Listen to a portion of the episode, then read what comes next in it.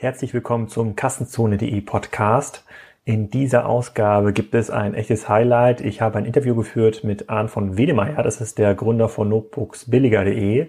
Notebooksbilliger.de hat im letzten Jahr ungefähr 880 Millionen Euro Bruttoumsatz gemacht, gehört damit also zu den Top 5 Shops in Deutschland sehr, sehr spannend, wie die das geschafft haben und wie die das machen. Und bevor es zum Interview geht, hier nochmal der Hinweis zu ähm, Partner dieser Folge. Das ist mal wieder Payback.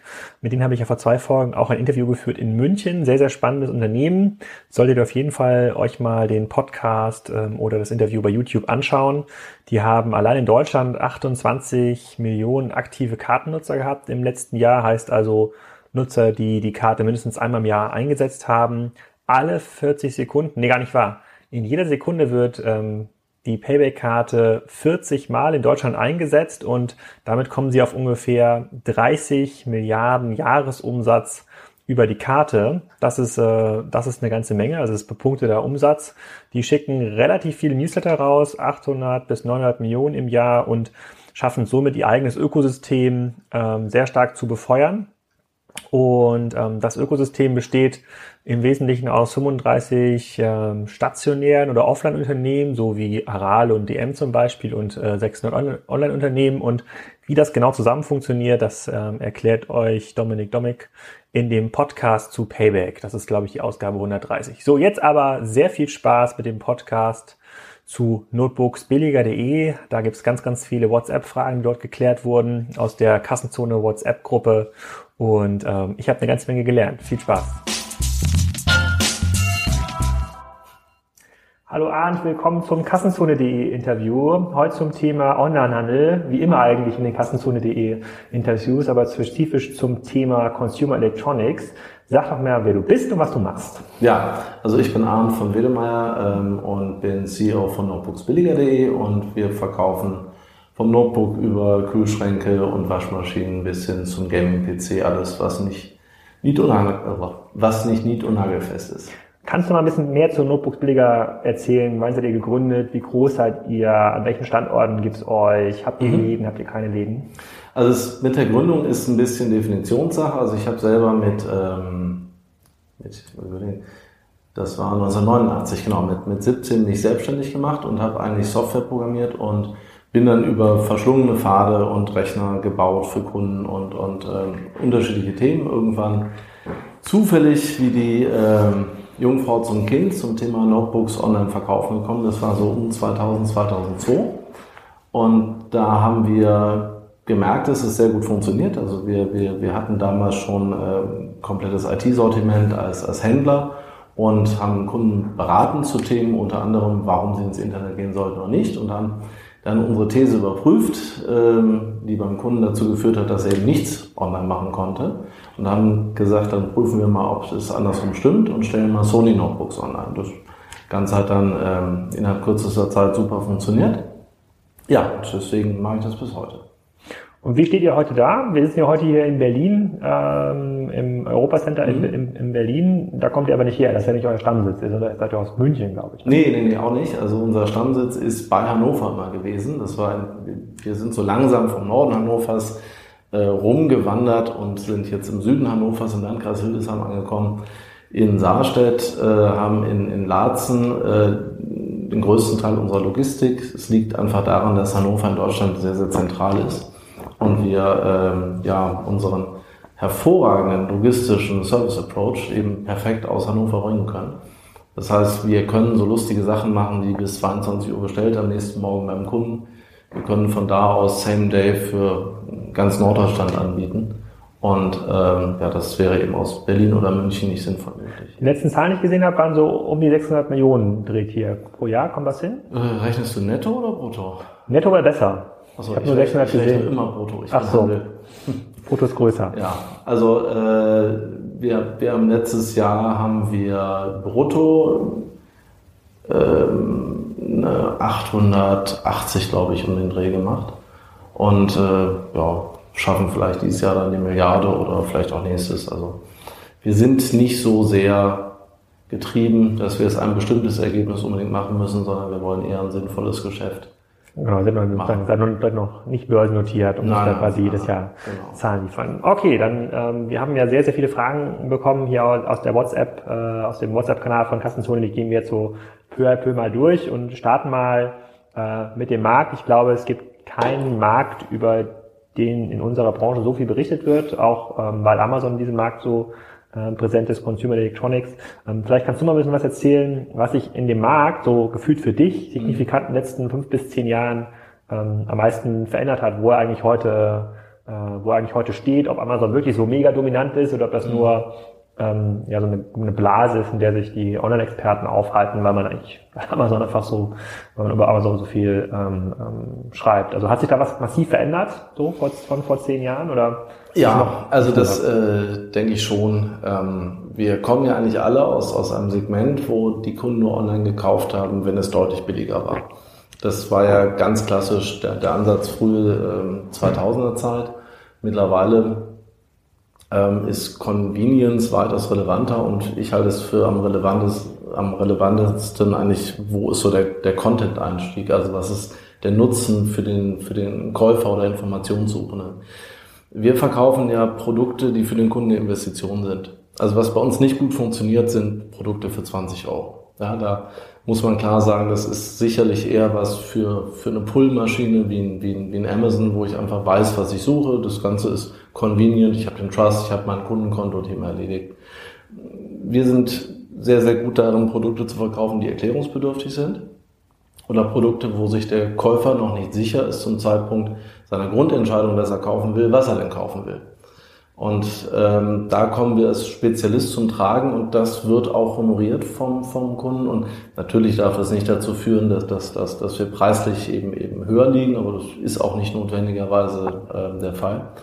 Ähm, und wir können, glaube ich, durch Sortimente einfach überzeugen. Also wir haben halt ungefähr doppelt so viel Notebooks permanent ab Lager wie der beste nächste Wettbewerber ja, in den Zeitpunkten, wo wir uns das angeschaut haben. Das heißt, der Käufer weiß eigentlich, wenn er bei uns geschaut hat, hat er alles gesehen. Und da gab es mal Marktforschung, die so gezeigt hat, dass in unseren Kernsortimenten, Notebook PC, dass, dass die äh, Kunden ähm, eigentlich wenig in Preissuchmaschinen gucken, sondern uns direkt als den Sucheinstieg nehmen. Und da würde ich eben klar sagen, in den, ich nenne es mal riesigen Nebenbereichen oder in den nicht so, so hochpreisigen äh, Artikelbereichen, da ist mit Sicherheit Amazon äh, in der Breite der stärkste und, und, und größte.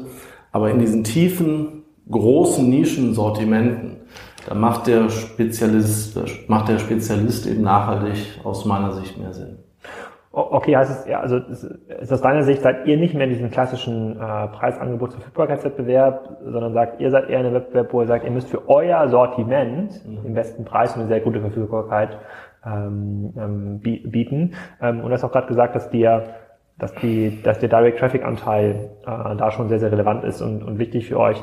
Ich kann mich erinnern, ich habe ja gut, also ähm, um, um da kurz noch einzusteigen, also unser Sortiment definiert ja den Markt. Also wir haben ja im, Notebook-Bereich einen Market Share, der so groß ist, dass ähm, ein, ein Produkt, das wir uns ausdenken und sagen, lieber Hersteller, das hätten wir gerne, schreiben wir aus, ähm, das wirst du woanders nicht kriegen und es wird relevant und gut sein.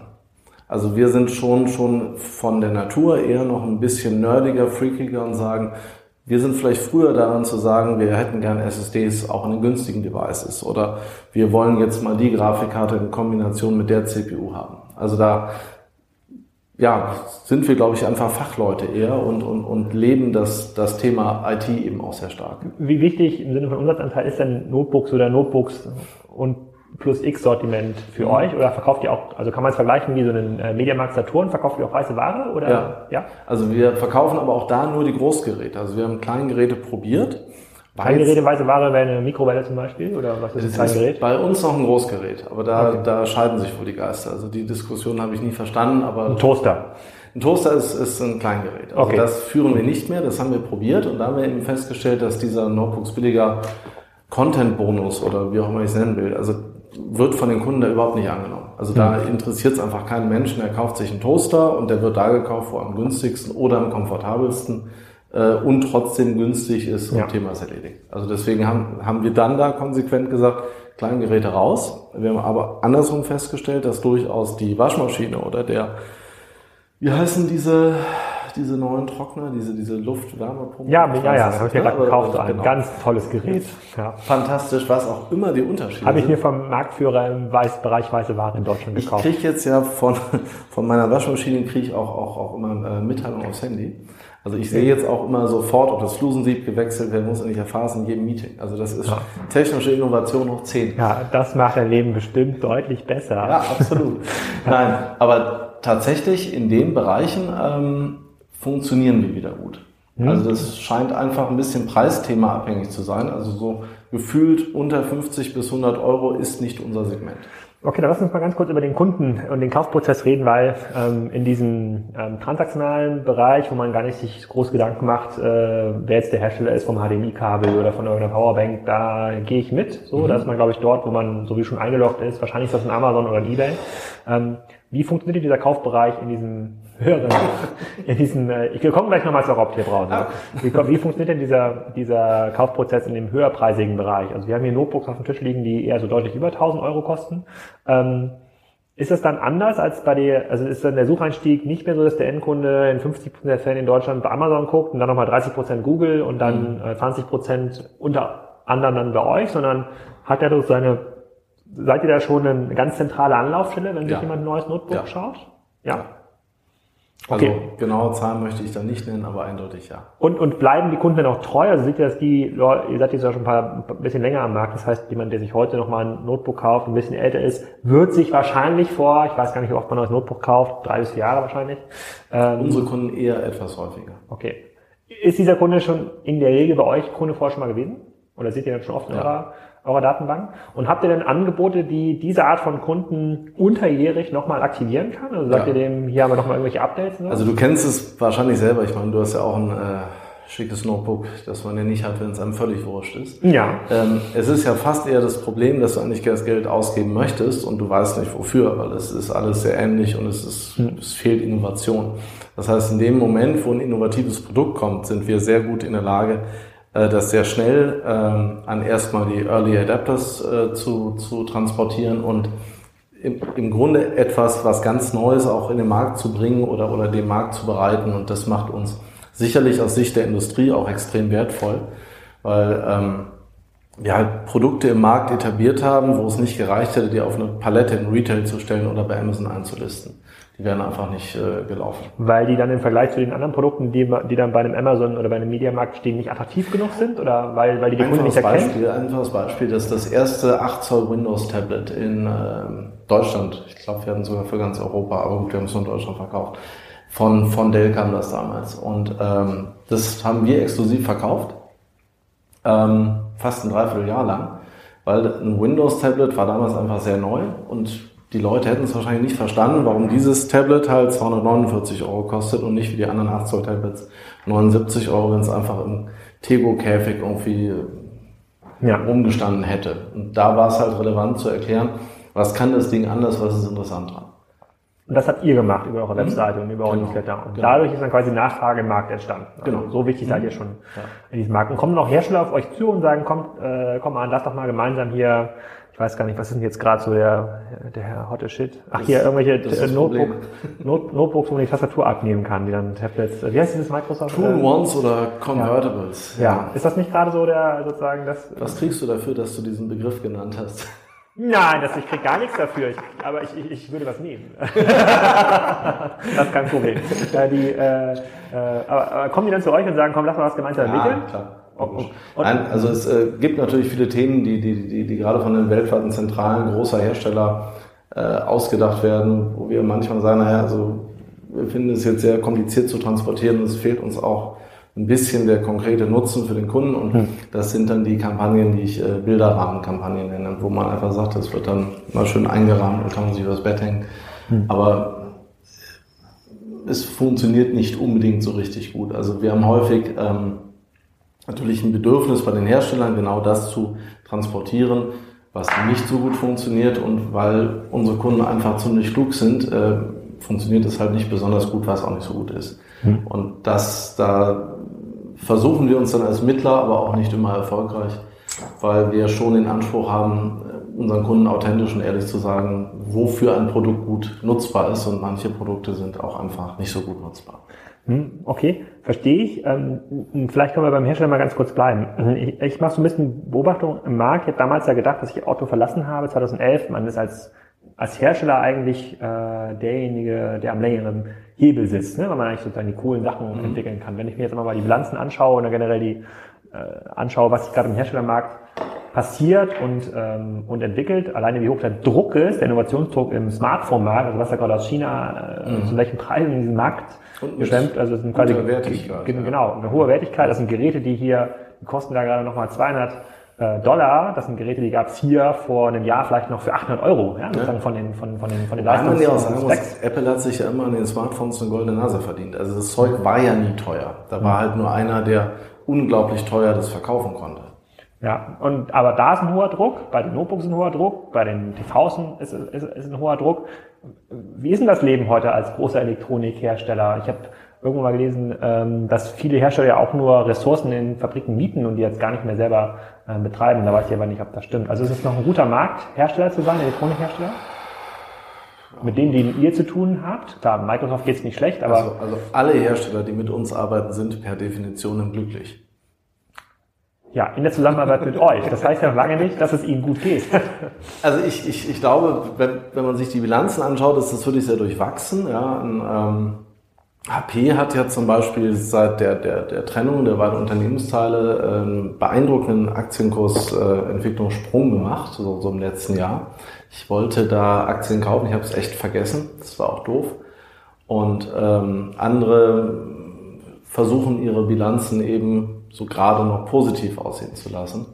Ich glaube, da ist einfach ein starker Wettbewerb zwischen den, den großen Herstellern im Gang und es fehlt so ein bisschen, finde ich, häufig der Mut zur Nische und das macht es natürlich am Ende zum reinen Skalenthema. Mhm.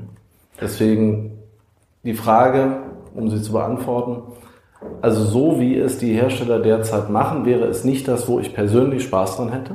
Mhm. Ähm, ich könnte mir durchaus vorstellen, dass es Spaß macht, elektronische Produkte herzustellen. Mhm. Wenn man damit kein Geld verdienen muss. Okay. Die, nee, nee, ich, ich, ich glaube auch, dass man damit Geld verdienen könnte, aber wenn du dir einfach überlegst, man müsste sich vielleicht mehr Gedanken darüber machen, was halt mal anders ist oder, oder was cooler ist oder wo mehr Nutzen für den Kunden drin ist. Gut. Weil die Ausgabebereitschaft ist ja da. Gutes Stichwort. Das Thema VR, kommt das irgendwie in den Markt? Das überhyped in den, äh, in den Medien oder siehst du schon Nachfrage, weil ich weiß nicht, habt ihr das auch im Angebot, so ein VR-Gadget? Ja, also ich, Kommt das? ich fand das total cool. Ich habe das auf der IFA selber auf dem Sony-Stand ausprobiert. Mit, mit der VR-Brille habe ich mir eine gekauft. Dann bin ich an der Verkabelung ja fast gescheitert. Ähm, dann hatte ich es einmal ab. Seitdem liegt es im Karton. Ich habe es nicht wieder dran gemacht, aber ich gebe auch zu, dass ich faul bin. Hm. Ähm, prinzipiell finde ich schon sehr, sehr eindrucksvoll und ich glaube auch, dass das ähm, neuer Gamechanger sein kann, ja. Okay, dann habe ich noch eine Frage zu dem zum Thema Plattformökonomie Hersteller, bevor wir jetzt zu diesen ganzen Fragen kommen, die Notebooks billiger direkt äh, betreffen. Ich mache die Beobachtung, dass Hersteller zunehmend versuchen, diese Device Ownership zu haben. Das heißt, dir das eigentlich das Device zu geben, möglichst mhm. günstig mhm. und dann diese Software darauf auch, auch kontrollieren. Also Windows kann das nicht mit seinen Geräten relativ gut machen, damit dann die Software am Ende des Tages äh, teuer verkauft werden kann oder dem möglichst viele Updates ähm, einspielen kann. Das ist ja auch das, das der Deal, den ja Oculus jetzt äh, macht mit seinem VR. Das ist ja das, was Sony eigentlich mit der PlayStation, wo sie richtig Geld verdienen mit irgendwelchen Updates. Mhm. Siehst du in diesem Hardware-Hersteller, mit dem du zu tun hast, im Notebook-Bereich schon ähnliche, die, ähnliche Effekte? Die, die, Frage eigentlich sehr gut dir selber beantwortet, äh, ist bei Windows halt schwierig. Mhm.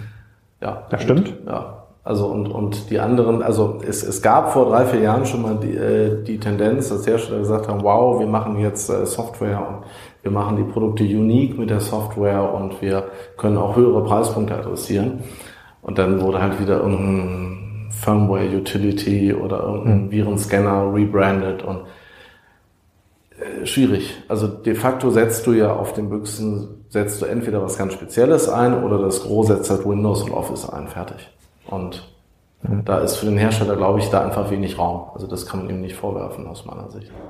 Hm, okay, verstehe ich. Dann äh, kommen wir mal zu den zu eurem Businessmodell, zu den Fragen, die sich um euer Geschäftsmodell äh, ranken, ranken in den, in den Foren äh, sagen dieser Welt. Ähm, ich kann mich noch erinnern, ich, ich glaube, dich kennengelernt, nicht persönlich, habe ich zum ersten Mal gesehen, ich glaube auf einer K5-Konferenz in München vor zwei Jahren, vor zweieinhalb Jahren, bin ich mir nicht ganz sicher, da startest du auf dem Panel mit, äh, oder auf der Bühne mit Jochen Krisch und ähm, da hatte Jochen dich äh, zur Entwicklung des, ähm, des Geschäfts gratuliert. Ich, da, damals hattet ihr so 400, 500 Millionen mhm. brutto, netto, ich weiß nicht mehr genau.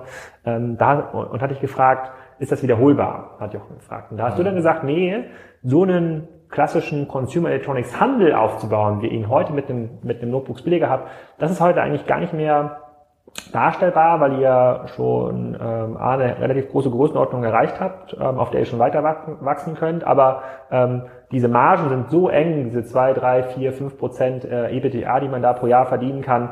Ähm, das ist extrem schwer, auf dieses Niveau zu kommen. Und man braucht schon eigentlich für jeden Euro Zielumsatz braucht man schon Euro Investment. Also ein 500 Millionen Euro Business aufzubauen, heute neu, von null, da braucht man also 500 Millionen zu. Und da kann man sich bei den, äh, bei den Renditemargen schon überlegen, ob das ein cooles Investment ist.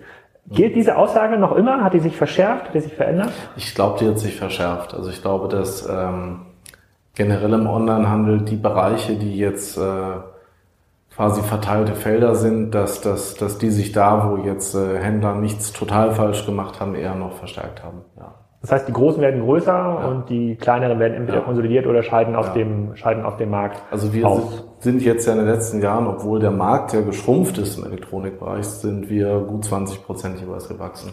Wie geschrumpft? Also es wird weniger Elektronik konsumiert, weil, äh, weil es billiger wird, oder? Ja, gut, Notebooks, PCs ist geschrumpft um, um die 2-3 Prozent hm. und äh, Tablets ist ja deutlich geschrumpft.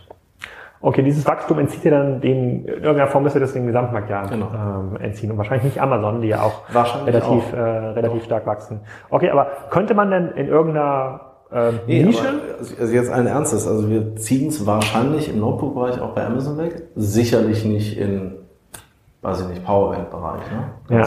ja, obwohl jetzt, wo du sagst, also die in den letzten zwei, drei Jahren hat, nur, hat Amazon erheblich Schwierigkeiten gehabt, eine Webseite, zumindest die deutsche Webseite, weiterzuentwickeln. Also es ist extrem schwierig geworden, mhm. äh, überhaupt sinnvoll Sachen zu finden. Also wenn man es mit eurer Suche mal vergleicht, die Amazon-Suche im Notebook-Bereich ist ja für den ambitionierten Käufer ist es eigentlich unmöglich, sich irgendwas ja. zu konfigurieren. Also das hat Amazon sich selber äh, featureseitig aus dem äh, Markt rausgenommen. Man muss leider sagen, auch nicht, weil wir was ganz toll gemacht haben. Ja, ihr habt schon ein sehr hohes Niveau erreicht. Äh, wir reden ja nachher nochmal über das Thema Shopsysteme. Äh, die, äh, die, die, ähm, nee, also das, das, kann, das könnte tatsächlich sein. Also weil die Geräte werden ja anspruchsvoller, die Käufer werden auch anspruchsvoller ja. in diesem, ähm, diesem Notebook-Bereich und das ist bei Amazon das unattraktiver. Haben, du hast alles gesehen und willst nichts falsch entscheiden. Ja. Das ist ganz normal und menschlich, hat ja jeder. Okay, und das ist Amazon zurzeit schlecht. Okay, das, das verstehe ich. Aber könnte man denn in diesem Markt, in dem wir heute sind, im Elektronikmarkt, angenommen, ähm, ich hatte da gerade mit äh, Tarek Müller, dem Gründer von About You, auf der ähm, Online-Marketing Rockstars Konferenz in Hamburg ein, ein, Gespräch, das kommt auch demnächst auf Kassenzone. Äh, wie groß muss man eigentlich werden heute im Onlinehandel? So, wenn es da jetzt jemanden gibt und sagt, ich habe eine total geile Idee für, für ein Handelsmodell, 5 Millionen äh, brauche ich, gibt's nicht, also hättest du da nicht die Fantasie, dass man dort ähm, in bestimmten Produktbereichen vielleicht jetzt nicht Notebook, sondern VR, ja, VR billiger äh, dass man noch was, neu, was noch mal was Neues starten kann oder ist das, äh, ist das Doch, zu schwierig? Nö, das, das glaube ich schon. Also wenn es ein neuer Bereich ist, wo du halt wirklich ähm, für den Kunden einen erheblichen Mehrwert damit generieren kannst, dass du da als Spezialist mit, mit Know-how und, und Herzblut und, und Leidenschaft reingehst, warum nicht? Da bin ich völlig optimistisch, dass es gehen würde. Mhm. Okay, aber es ist nicht einfach. Was denn einfach, würdest du denn sagen, es war einfach für euch damals, als ihr gestartet seid? Ach du, das ist so, das war halt eher Spaß. Also das war, hm. nee, also, also objektiv nicht. Objektiv war es eine Schweinearbeit und ein paar Mal fast gescheitert und wie auch immer. Aber es hat halt Spaß gemacht. Also das, deswegen, also wenn es jetzt was gewesen wäre, so, so wie, wie, wie ich sag mal, ein, ein, ein, ein Hired Founder, ja, wo ich sage, also ich, ich bin jetzt angestellt und muss dieses Startup irgendwie. Ja, dieses Modell gibt's ja erst seit Mitte der 2000er hier in Berlin. Genau, ja, Vorher gab's das genau. noch gar nicht. Würde ich halt sagen, boah, hätte ich jetzt Lust drauf gehabt, hätte ich es so engagiert mit, mit, mit dem Team gemacht? Nee, wahrscheinlich nicht. Hm. Also wäre es vielleicht trotzdem erfolgreich geworden, möglicherweise. Also das ist, ja. ist natürlich schwer zu sagen. Also ich kenne ein paar Wegbegleiter so aus der Anfangszeit, die jetzt auch alle ihre smarten und guten Ideen hatten, die es heute nicht mehr gibt. Ich könnte jetzt aber auch nicht genau sagen, woran es liegt. Hm. Ich glaube, wir waren vielleicht immer eine Spur schneller am Produkt und eine Spur simpler in der Herangehensweise. Wir, wir, wir waren immer sehr, sehr pragmatisch und, und hatten immer eine, eine große Kultur des Testens. Also eben lieber einfach machen und Fehler riskieren, als halt groß nachzudenken. Was nicht heißt, dass wir völlig hirnlos in der Gegend rumlaufen, aber ähm, wir haben uns vielleicht nicht mit so vielen Dingen von vornherein beschäftigt, wie wir das auch heute tun. Und wenn ich heute mit dieser Organisation das Ganze so neu starten müsste, würde ich wahrscheinlich auch verzweifeln. Hm. Okay, und ähm, du hast ja vor ein paar Jahren äh, medienwirksam angefangen, auch im stationären Handel zu verkaufen, in eigenen Filialen. Macht ihr das immer noch? Ja. Haben wir ja, noch viele Filialen? Ja, absolut. Wie viele Filialen habt ihr? Also, also viel ist jetzt übertrieben. Wir haben äh, jetzt äh, Hannover Laatzen als äh, möglicherweise Europas größtes Abhollager für Elektronikprodukte. Woran misst du das? Was ist denn der Ähm, KPI für größtes Akkulager? Deswegen sprach ich von möglicherweise, damit Ja, ich mir so. über KPIs keine Gedanken machen Ach so. muss, sondern einfach diese Behauptung werbewirksam in die Welt setzen kann. Ja. Ähm, nein, aber was, was macht ein Laatzen? Laatzen macht 40, 50 Millionen im Jahr. Also ich schätze mal, also wird es relativ schwierig, äh, da was zu finden, was in der Größenordnung ist. Was aber nicht heißt, Stationärer Umsatz? Ja. Mhm. Also so, ein- kann man sich das vorstellen wie so eine richtig große Filiale? ja. Ach so. Das ist ja schon abgefahren. eben- 40, 50 Millionen ist ja mehr als so ein kleines 300 Quadratmeter Ja. Store machen kann. Wie, was habt ihr noch für, für Wir haben, wir, wir haben München, wir haben Düsseldorf und Hamburg. Äh, Hamburg haben wir gestartet erst Ende letzten Jahres. Und äh, Düsseldorf waren wir lange, lange von der, äh, vom, von der Baubehörde der Stadt Düsseldorf äh, ein bisschen aus unserer Sicht äh, gehandicapt, weil wir keine Leuchtreklame anbringen durften. Mhm. Das haben wir dann vor Gericht, ich glaube, wir haben es nicht gewonnen, sondern sie haben ihre Klage zurückgezogen oder wie auch immer das formal juristisch ist. Ja, der Kampf, um, der Kampf um die Innenstadt. Ach, Wahnsinn. Also, je, also vor allem, wenn man sich diese Kreuzung anschaut, die wirklich voller Leuchtreklamen ist, von Saturn und wem auch immer. Und wir waren dann die Einzigen, die nichts anbringen durften. Da fragt man sich dann schon, warum. Jetzt hängt sie, und das haben wir auch deutlich gemerkt, also für uns sind die Stores tatsächlich ähm, wieder genau in dem Sinne, wir haben ein Produkt, wo du nicht jeden Tag zum Entschluss kommst, es spontan zu kaufen, sondern du überlegst dir. So, und du fährst jeden Tag da vorbei und irgendwann reift in dir der Entschluss, da könnte ich mal reingehen, ich habe Zeit. Dann gehst du rein und da kaufst du aber auch noch nicht, sondern du hast immer mehrere Aufschläge eigentlich, bis du ein Notebook kaufst. Wirst du aus eigener Erfahrung kennen. Oder du wärst ein untypischer Spontankäufer. Also die gibt es bei uns gar nicht so viel. Ja? Und ähm, das heißt, für uns ist es einfach wichtig, dass wir viel gesehen werden und dass, dass die Leute dann halt sagen, okay, in dem Moment, wo ich kaufen will, verbinde ich das damit, geh, geh, da mal hin, gib dir mal eine Chance. Und ich glaube, dann haben wir da ganz gute Sortimente stehen. Ist, ist für euch diese, sind diese Läden ähm, in, in, in Hamburg, München, ist das für euch mehr eine Marketingfläche Nein, oder nein, muss das, muss das sich eigenständig rechnen? Ja. Und das tun sie auch. Ja. Es gab ja in, in den letzten Wochen eine von ähm, einem Mitarbeiter von Conrad Electronics angeregte Diskussion über ähm, das Thema Multichannel, Omnichannel und er hat gesagt, mh, darüber kann man geteilter Meinung sein, dass es extrem schwierig ist, diese Kanal, Kanalverknüpfung hinzubekommen. Also den Aufwand, den ihr technisch leisten müsst, damit man einen online gekauften Gutschein in einer Filiale einlöst, der ist so groß, also die Ressourcen, die dafür notwendig sind, diese In-Between-Sachen zu machen Mhm. zwischen den Kanälen, ähm, das Geld wäre sinnvoller eingesetzt nur in einem Kanal. Dann kann man es, äh, im Zweifel ist es besser, sich diese Funktion zu sparen und zu sagen, komm, es gibt jetzt nicht diese Gutscheine. Ja, also ich habe ja nie einen Hehl draus gemacht, ich mag ja offline nicht. Ne? Also ich, ich würde, freiwillig würde ich äh, nie am Wochenende in die Innenstadt gehen, weil es mir einfach zu voll ist, weil mich das nervt und weil ich die Beratungsqualität im, im Retail übelst finde. So, also das vorausgeschickt mache ich Retail nicht aus totaler Begeisterung, sondern einfach, weil wir festgestellt haben, dass unsere Kunden das wollen. Und deswegen Mhm. machen wir es so. Und, und dann haben wir halt die Wie äußert sich der Kundenwunsch? der Kundenwunsch hat sich dahingehend geäußert, dass wir immer schon eine kleine Abholung damals noch in Saarstedt im Lager hatten und dass die über dem Gesamtwachstum plötzlich lag.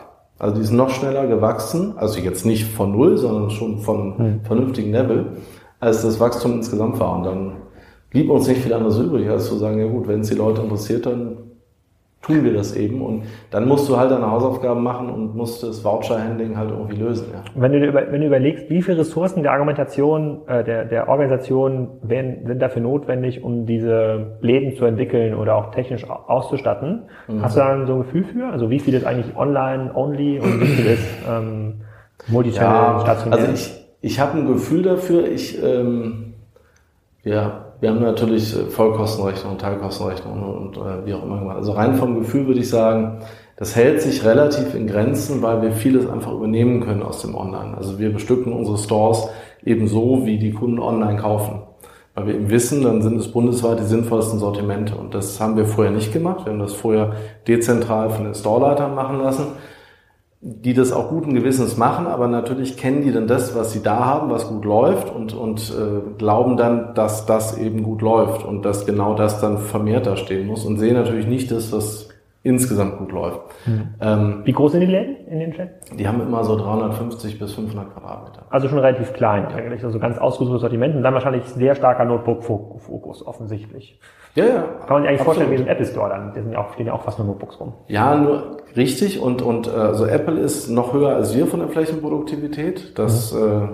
äh, muss man ihnen lassen. Nicht überraschend, ja. Ja, aber ansonsten liegen wir relativ dicht dran. Ja, okay. Und, und die, die hinter euch sind, die sind, äh, können euch kaum sehen, so weit, äh, so weit weg. Ähm, das wäre unhöflich, das da, so zu sagen. Ja, aber es ist einfach so. Muss, es muss ja einfach auch mal die Wahrheit sprechen dürfen. ähm, genau, eine, eine weitere Frage, die es da gab, war, ähm, verkauft ihr auch bei über eBay und Amazon? Ist das sozusagen so eine mhm. Marktplatzstrategie? Ist die für euch sinnvoll? Habt ihr das mal gemacht oder was ist eure Erfahrung? Ja, also wir haben äh, mit, mit eBay haben wir oder arbeiten wir schon seit ein paar Jahren, glaube ich hatten da auch letztes oder vorletztes Jahr diesen Preisfehler, das weiß ich noch, das war um die Weihnachtszeit, genau. Hm. Ähm, der war auch bei MyDeals. Ja, also der war eigentlich, ich glaube, ohne MyDeals hätte ja. es ihn nicht gegeben. Grüße an Fabian Spielberger hier aus dem Berliner Office. hat, hat großen Spaß gemacht, ja. danke. Wir haben ähm, mittlerweile, soweit ich weiß, auch die, die wenigen Prozesse, die es gab, alle gewonnen. Aber äh, nichtsdestotrotz war es für mich schon ein Punkt, wo ich gesagt habe, warum schaltet man den Quatsch nicht ab? Weil wir haben die Qualität nicht hundertprozentig im Griff, was nicht heißt, dass der Fehler bei eBay lag. Ah, das war so ein Export, also ihr habt quasi genau, Daten exportiert und dann genau. gab es bei eBay einen Preisfehler, okay. Ja, ja, aber der, der Preisfehler war schon in unserer Verantwortung technisch, ja. ja. Ähm, nur es ist halt trotzdem so, so dieses Tier-2-Glied. Ne? Ja. Also es ist so ja, das, wo, Ihr habt es nicht so unter Kontrolle wie die eigene Webseite. Genau. Mhm. Und ähm, es ist auch schwieriger, das abzuschalten. Du kommst in der Kundenkommunikation. Wir, wir, wir wollten ja gleich sagen, komm hier, Aufträge löschen, Kunden informieren, zack, zack, zack. Das musste dann, ich glaube, das ist in den USA geprüft worden. Und also mhm. das sind alles Themen, die, die ab einer gewissen Größenordnung, wo sich dann wahrscheinlich auch keiner die, die Finger verbrennen will, die Kollegen können machen und sich Mühe geben, aber ja, so aus, aus unternehmerischer Sicht ähm, war das Ganze für mich sehr auf der Kippe, auf es nicht einfach abschalten. Und ähm, wir, wir ähm, haben keine große Relevanz im eBay Store. Also unser eBay Store ist nicht sehr performant, der, der bringt nicht viel. Wir, wir, wir sind auch teurer auf eBay als auf der Standardplattform. Ähm, es gibt aber tatsächlich Kunden, die dort bei uns kaufen wollen und deswegen lassen wir es opportunistisch laufen, aber es ist kein Schwerpunkt für uns. Hm, okay, und Amazon, ist das für euch ein Business? Nee, das überhaupt. Also das okay, ein anderer Markt, wenn ihr, wenn, und denkt darüber nach, wenn ihr außerhalb Deutschlands Handel betreibt, mhm. ihr habt ja wahrscheinlich unfassbare Einkaufsmobiliaren Notebooks. Ihr könntet ja wahrscheinlich auch selber in China jetzt, über T-Mall handeln. Jetzt schau auf dein Notebook und dann leider funktioniert es nicht. Wir haben äh, lokalisierte Produkte. Ja? Ja, also das ist leider das Problem, das fragt mich auch immer jeder, warum verkauft ihr nicht ins Ausland? Ihr habt doch, also natürlich auch im Ausland sind die Preise teilweise wesentlich höher, ja, und also Deutschland ist der umkämpfste, um, umkämpfste Markt eigentlich. Was heißt lokalisiertes Produkt? Aber kann so ein normales X1 äh, Tastatur? Tastatur. Mhm. Also die Tastatur ist das größte Problem, teilweise noch, noch die Windows-Lizenz, aber Tastatur kriegst du schwer gelöst, du müsstest, müsstest die, die wirklich alle auf, aufmachen, äh, Tastatur umbauen. Hm äh, dann neu labeln, was die Hersteller auch wieder nicht wollen aus Garantiegründen. Also das ist, schließt sich leider weitgehend aus, das zu tun. Ah, okay, dann, dann damit PC fallen relativ geht. viele Plattformsachen ja. raus, die genau. man so machen kann. Aber ich weiß auch nicht, also Plattform wäre für mich persönlich auch nie was, was ich engagiert machen würde, weil es ist ja, ähm, für mich ist das Relevante am Geschäft, dass ich eigentlich sowohl für den Kunden wie auch für den Hersteller möglichst unersetzlich bin. Und das bin ich halt nicht, wenn ich ähm, eine Plattform habe und eigentlich ein erheblicher Teil der, der Wertschöpfung über diese Plattform äh, funktioniert. Also es geht, geht mir nicht darum, dass ich am schnellsten irgendwo erfolgreich bin. Es geht mir darum, dass ich am längsten irgendwo erfolgreich bin. Hm, okay, verstehe ich. Hm, da muss ich mal ein bisschen drüber nachdenken. Ähm, also mir fallen so ein, zwei Plattform-Cases, darauf stoßen wir an, ja genau, das ist vielleicht im Hintergrund, sieht man schon diesen Kühlschrank, ich halte das mal in die Kamera, ihr sozusagen, ihr habt hier so ein eigenes, so ein eigenes Getränk, äh, die Kamera hält das gar nicht, macht das gar nicht scharf, da steht drauf Raubtierbrause. Ach, jetzt funktioniert dieser sozusagen tolle Effekt gar nicht. Ähm, das ist hier euer Hobby-Business nebenbei. Genau, genau, genau. Das ist äh, ja jetzt in der Brause Junkie Silver Edition. Zeig's mir mal, da hinten auf dem Kühlschrank, da steht man's. Sehr gut. Ich probiere das auch, probiere das auch gleich mal. So, die Frage, die am meisten kam in der WhatsApp, im WhatsApp-Kanal mhm. ist, ähm, die Domain, die ihr habt, ja. die, äh, die ist ja schon sehr stark Notebook-orientiert, ja. kann man hier schon mal sagen. Ja. Ähm, ist das Thema Sortimentserweiterung damit schwieriger? Nein. Also ist, ist, ist, ist eine gute, gerechtfertigte und oft gehörte Frage. Also wahrscheinlich die, die, die häufigst gehörte Frage. Mhm. In der Regel wird sie als Aussage verpasst, von daher verpasst, von daher Kompliment an den Fragenden. Es ja. gut, dass er es als Frage formuliert. Ähm, es hat uns bei der weißen Ware überhaupt nicht beeinträchtigt. Das haben wir auch einfach ausprobiert und gesagt, okay, kann man lang und trefflich drüber streiten. Es hätte mit Sicherheit für uns keinen Sinn gemacht, die Domain, also gab es auch schon spannende Vorschläge, man könnte auch jetzt mal so einen tollen Fantasienamen nehmen, damit könnte man internationalisieren und alles auch immer. Hm. Ähm, dabei wird häufig übersehen, dass wir natürlich sowohl von der Markenbekanntheit wie, wie natürlich auch von, von, von Google-Themen äh, jetzt nicht mal so eben die Domain wechseln können. Ja. ja. Also wir würden da Gut, ihr könntet im Ausland eine andere Domain nehmen, das machen wir. Absolut, auch. absolut, genau. Also wir haben auch die Domain mbb.com. Ähm, hm, macht Sinn. Aber es ist eigentlich nichts, was, was wir groß penetrieren, weil, also um, um äh, eine der, der früheren Fragen anzuschließen, wenn ich jetzt einfach sage, ich gehe ins Ausland und ich gehe jetzt meinetwegen nach äh, Holland und fange da an, Notebooks zu verkaufen und mache Kontakte mit den regionalen Organisationen meiner europäischen Supplier, also meiner internationalen Supplier, wo ich mit den europäischen äh, Headquartern rede, dann bin ich da gar nicht so großartig willkommen, weil die haben auch ihre Partner, mit denen das gut funktioniert. Und ich glaube, es ist gar kein Rieseninteresse dran, dass wir in, in, in diesen Markt hineinstürmen. Ähm, von daher ist die Fragestellung der, der Internationalisierung der Domain erstmal auch nicht so relevant. Und das zweite Thema, ja, ich, ich fände es jetzt heute cooler, wenn ich jetzt ohne irgendeinen Schaden den Domainnamen tauschen könnte, einfach weil ich sagen würde, ja, er klingt jetzt auch ein bisschen sperrig, er ist sehr lang, ja, wir haben Schwierigkeiten, den Domainnamen vielleicht in ein schmales Banner reinzupressen. Hm. Ja, keine Frage, äh, aber es wäre halt höchst dusselig, das zu tun. Ja, ja unsere Firmengründung bei Spriker war das auch die Devise, es muss eine .com-Domain geben, mhm. sie muss kurz sein äh, und natürlich markenrechtlich mhm. irgendwie ähm, frei, das hat schon relativ viele Vorteile heute, das, das stimmt. Also du sagst, es behindert euch zumindest nicht in dem, was ja. ihr konkret, ähm, konkret macht. Und, also, also im deutschen Markt, die, die Produkte, die wir verkaufen, scheint es einfach ein Trust-Thema zu sein. Wir werden also auch gut geklickt, auch in Preissuchmaschinen, wenn wir mit Notebooks billiger halt eine Waschmaschine verkaufen. Also das ist. Äh, In welchen Märkten verkauft ihr außerhalb von Deutschland noch? Äh, Österreich, aber auch homöopathisch.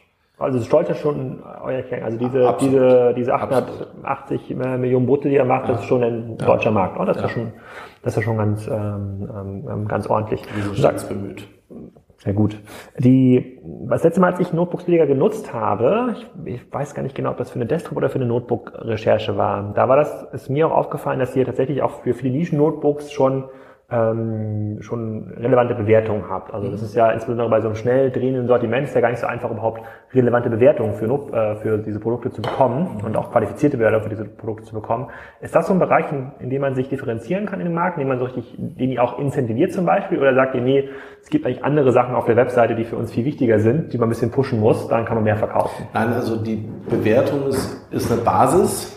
Ich würde jetzt die Zahl der Bewertungen ähm, ich sag mal so, so, so jetzt gefühlt ab, ab fünf bis zehn Stück, würde ich sagen, wird es dann noch unerheblicher. Dann ist eher die Frage, mhm. wie qualitativ gut ist die Bewertung. Ja. Und wir haben ähm, durchaus auch ähm, Programme für Hersteller, wo wir eben sagen, wir, wir, wir stellen den Kunden äh, Geräte zur Verfügung oder, oder zehn Kunden testen was, einer kann es gewinnen oder je nach Preis, also sie können es alle, alle behalten. Das wird dann auch so dargestellt. Ähm, sehen die Hersteller natürlich gern, weil es, weil es ihnen eben den Aufbau von Rezensionen ermöglicht. Ähm, die Rezensionen sind nötig, aber sie sind nicht, also wenn sie nicht da sind, sind sie kein völliger Showstopper. Ja? Genau, das ersetzt er quasi mit eurem Trust. Also ich will zum Beispiel ja. kein Notebook kaufen, was keine Bewertung hat bei Amazon. Ja. Das ist für mich, weil, weil ich, weil ich die ganzen Schnelldreher die, bei Amazon weil, kaufe. Weil die Kaufberatung bei Amazon eigentlich über die Rezensionen stattfindet. Genau, genau, genau weil ich die ganzen Schnelldreher kaufe und die haben immer 100, 100 Sterne, 1000, äh, ja. also 100 Bewertungen oder 1000 Bewertungen und das ist für mich quasi, das ist für mich der, das Hygienelevel genau. äh, des Kaufs. Sonst, sonst glaube ich, und das ist auch für mich die größte Schwierigkeit mit übrigens bei eBay mhm. zu kaufen. Ähm, da hat eBay jetzt umgestellt seit einem halben Jahr, die sammeln jetzt auch relativ viele Bewertungen mhm. schon und bauen da jetzt massiv auf, aber wenn ich, wenn ich weiß, ob der Modellbaukleber oder das Teil, was ich mir irgendwie mhm. kaufen will, funktioniert oder ob es jemand schon mal gekauft hat, ähm, dann Ich habe jetzt äh, aufgeschmissen. privat mit dem eBay-Käuferschutz habe ich zwei Fälle, wo ich sage, in beiden Fällen fühle ich mich außerordentlich falsch behandelt. Ja. Ja, und äh, du wirst aber auch so gar nicht richtig gefragt. Also ja. da, da war ich überrascht, hat er, weil ich immer dachte, die werden. Hat so der Anbieter versucht, seinen eigenen Preisfehler zu, zu deinen Ungunsten zu regeln? nee, da ging es um Retouren, wo du sagst, ist im deutschen Recht eigentlich sehr simpel gehandhabt und mhm. der Kunde hat eigentlich meistens recht und fertig aus. Und da kriegst du dann so eine Antwort und sagst, nö, wir haben den Fall geschlossen, Punkt. Und dann ist ja. okay. Und ja. da werde ich manchmal ein bisschen neidisch und denke mir so, so richtig großer Laden wäre ich mal gerne, schreibst du einfach, wir haben den Fall geschlossen. Ja, hatte ich bei Amazon aber auch schon mehrfach. Ja. Bei, ja, bei Produkten, die nach einem Jahr kaputt gehen, wo man sich dann mit dem Händler irgendwie ähm, austauschen muss, bei so Nischenprodukten, ja. wo Amazon nicht so einen direkten Vertrag hat, äh, da kommt man einfach die gar nicht mehr ran. aber, glaube ich, auch strenger geworden. Ich äh, hatte Ja, sind, sind strenger geworden, aber Amazon ist, äh, kann ja sein, hat, hat sein eigenes System ja kaum, kaum im Griff. Das wird so stark arbitriert, sozusagen ja. gespammt von, mit verschiedenen Taktiken. Äh, und dann hat der Händler vielleicht 20 Accounts, das kriegt Amazon ja, gar, gar nicht raus. Also das ist ja auch übrigens auch, wenn ich quasi ganz objektiv, äh, ohne diesen Raum zu sein, auf den Markt schaue, das ist auch eine Riesenchance. Also weil die halt gerade so, so schlecht sind und weil es halt auch ein Trust-Thema ist, hat man gerade in der jetzigen Phase ähm, äh, schon noch eine sehr, sehr große Chance, Marktanteile mitzunehmen. Die Frage ist, ist halt eigentlich, glaube ich, an Marketplace-Modelle für hochwertige ja. Produkte oder nicht. Da würde ich halt sagen, also in meinem Segment eher nein. Gut, noch eine andere Frage, ich habe auch mhm. dreimal, ähm, war die Frage äh, zu eurem System, also wo, womit habt ihr eigentlich notebooksbilliger.de mal gebaut, mit welchem Shopsystem mhm. und ähm, unabhängig von möglichen Anbietern hier im Raum, wo, wo könnte mal die Reise hingehen? Okay. ähm, ich glaube, der Ursprung war OS Commerce oder, oder ganz am Anfang, also der allererste Shop, den wir nachts fertig gemacht haben. Ich glaube, das war so ein 1 und 1 oder Schlund Mietshop, ah, ja. E-Pages Shop war das dann wahrscheinlich. Ich frage mal Wilfried Beek, der hat das bestimmt in der Datenbank. Irgend, irgend so, ein, so ein Ding, das habe ich selber designt, das muss gruselig ausgesehen haben, würde mich mal echt interessieren, ob es das noch gibt. Ja, er hat, er hat, er hat auf der, on der Marketing Rockstars Bühne letzte Woche gesagt, dass äh, Mind Factory hießen die, glaube ich, die sind ja, ja mit einem 1 in 1 Shop, äh, sind die auf über 100 Millionen gewachsen. Ernsthaft? Ja, ja, ja. Krass. Und die waren ganz froh, dass sie dann irgendwann 1000 Euro im Jahr gezahlt für Hosting. Geil, okay. Nee, ähm, ich glaube, es war OS Commerce. Okay. Und ähm, ja, also im, im, im Moment denken wir darüber nach, ob, ob wir auf ein neues Tool gehen. Das ist jetzt keine Schleimerei, aber wir überlegen tatsächlich, äh, uns Spriker anzuschauen. Wir überlegen uns äh, wir wollen ja gar keine Namen pushen, aber es gibt auch andere, es gibt ja auch an, andere, äh, an, andere. Aber die Frage ist so ein bisschen, ihr seid ja, mhm. ja, ihr seid ja mit einem OS-Commerce oder XT-Commerce, äh, ich glaube, ihr habt einen XT-Commerce-Fork im Einsatz gehabt. Aber jetzt, wo ähm, du sagst, ich habe auch kurz überlegt. Also beides kommt mir sehr. Äh, XT-Commerce hat ja basiert auf OS-Commerce, aber ich glaube, ihr habt noch nicht. Irgendjemand hat mir mal erzählt, dass ein XT-Commerce-System im Einsatz ähm, hattet. Aber das habt ihr doch. Wie viele Entwickler habt ihr hier bei euch? Kannst du dazu was sagen? Mhm, wir haben hier am Standort, ich glaube 35, 40 oder so. Und die entwickeln nur an dem Shop oder habt ihr noch andere so Makroservices, entwickeln eine eigene Warenwirtschaft, ja, eine eigene Middleware? Nee, nee, ja, also die eigene ähm, Middleware wird natürlich ein, ein, ein always ongoing project, ja. Ähm, wie das wahrscheinlich bei allen Firmen so mal vor fünf Jahren angefangen und jetzt vielleicht ja. vor ein, zwei Jahren ja. überlegt. Die Anforderungen, die Anforderungen, die verändern sich halt so schnell. Ja. genau. Nein, also wir, wir haben auch in unterschiedlichsten Programmiersprachen es geschafft, unterschiedlichste Inseln zu basteln. Ähm, so dass es also jetzt nicht unbedingt hocheffizient so, so quasi die Taskforce sein kann, die in einer Richtung äh, nur entwickelt. Und wir ver versuchen gerade das mit dem Team eben ein bisschen umzustellen mhm. und sind in der Tat da, dabei auf der Suche nach Frameworks oder, oder vielleicht gibt es ja auch eine tolle fertige Lösung. Ja. Ähm, ja. Nein. So. Dann ist der letzte Anteil, den ich aus der WhatsApp-Gruppe, die letzte Frage, bevor wir in den letzten äh, Themendoc kommen, die ich noch fragen will. Wie wichtig ist Mobile für euch in eurem Geschäft? Wie viel ist was? Wie wichtig ist Mobile? Also so. im Sinne von äh, Produktinformation oder Also als, als, äh, als Informationsplattform der Kunden sehr wichtig, ähm, als Kaufplattform noch unwichtig. Mhm. Weil das halt so ein äh, Investitionsgut ist, bei dem der Kunde dann schon an seinen Desktop merkt, ja. okay, das kann, ich, das kann ich nachvollziehen. Gut, dann lassen wir uns doch mal überlegen, jetzt wo wir wissen, wie der, ähm, wie der Markt aussieht und äh, was ihr konkret gemacht habt, lasst uns doch mal überlegen, für die einzelnen Akteure in diesem Markt herauszuarbeiten, was da kluge Strategien sind. Da fangen wir doch mal beim kleinen Elektronikhändler an. Da gibt's ja noch eine ganze Menge. Mhm. Ähm, ja. Nicht mehr so viele. Also hat sich schon, auch dieser Markt hat sich das, konsolidiert. Das ist eine ganz ernsthafte Frage. Ich glaube, es gibt da nicht mehr viele. Ähm, ich habe ja mal mit dem ähm, Elektronikhändler Herr Merschmann, der hat den Laden Omnicron in Kiel, ähm, mhm. Interview gemacht bei Kassenzone. Der auch, äh, und der hat gesagt, naja, klar, er verkauft jetzt, früher hat er mal Monate, da hat er ich weiß nicht mehr genau, was die Zahl war, 500 zusammengebaute PCs mhm. verkauft. Also war ein richtiges Business. Ne?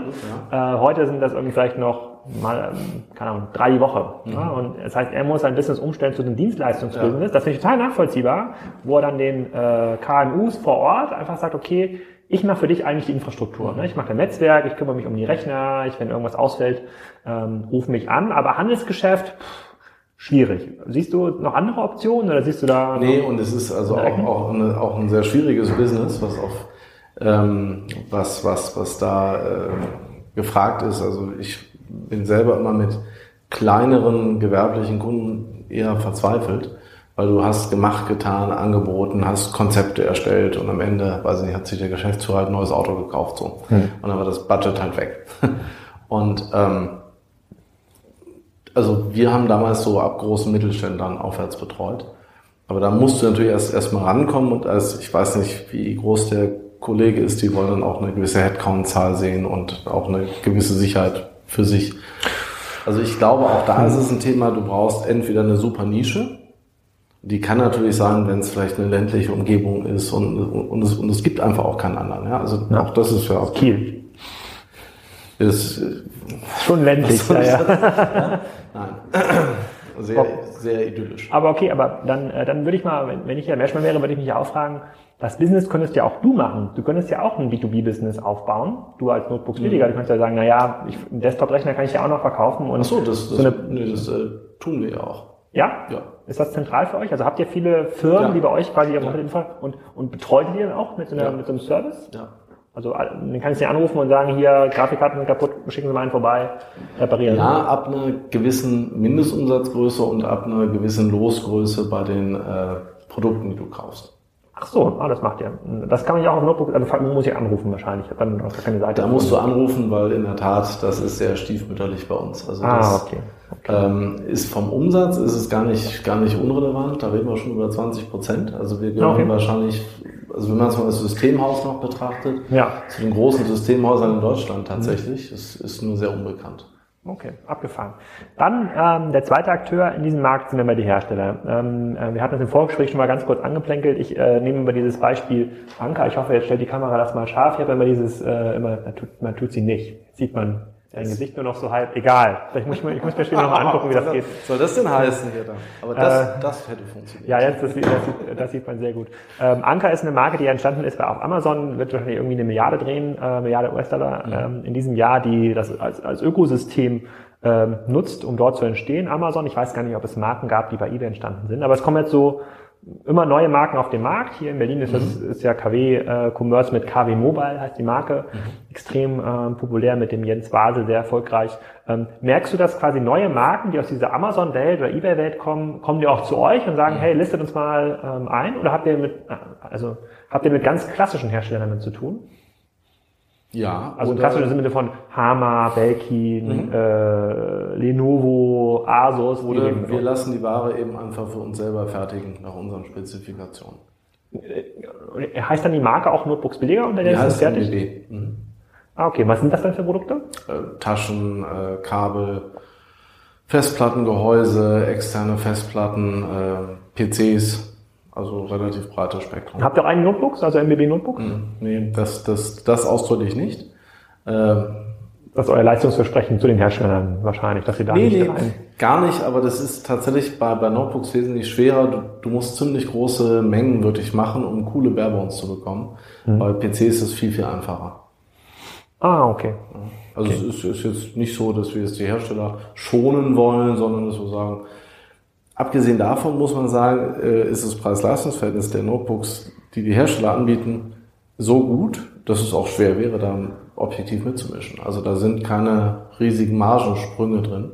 Ja. Und bei den PCs machen wir auch eher Konfigurationen, wo wir sagen, die haben vielleicht eine, eine ganz neue Grafikkarte drin oder irgendwas Spezielles. Mhm. Das ist jetzt auch nicht mehr dieses Massengeschäft, wie es früher mal war. Okay, verstehe ich. Mhm. Aber ist ja schon spannend, dass ihr da schon 20 Prozent macht in, ähm, ähm, in dem Bereich.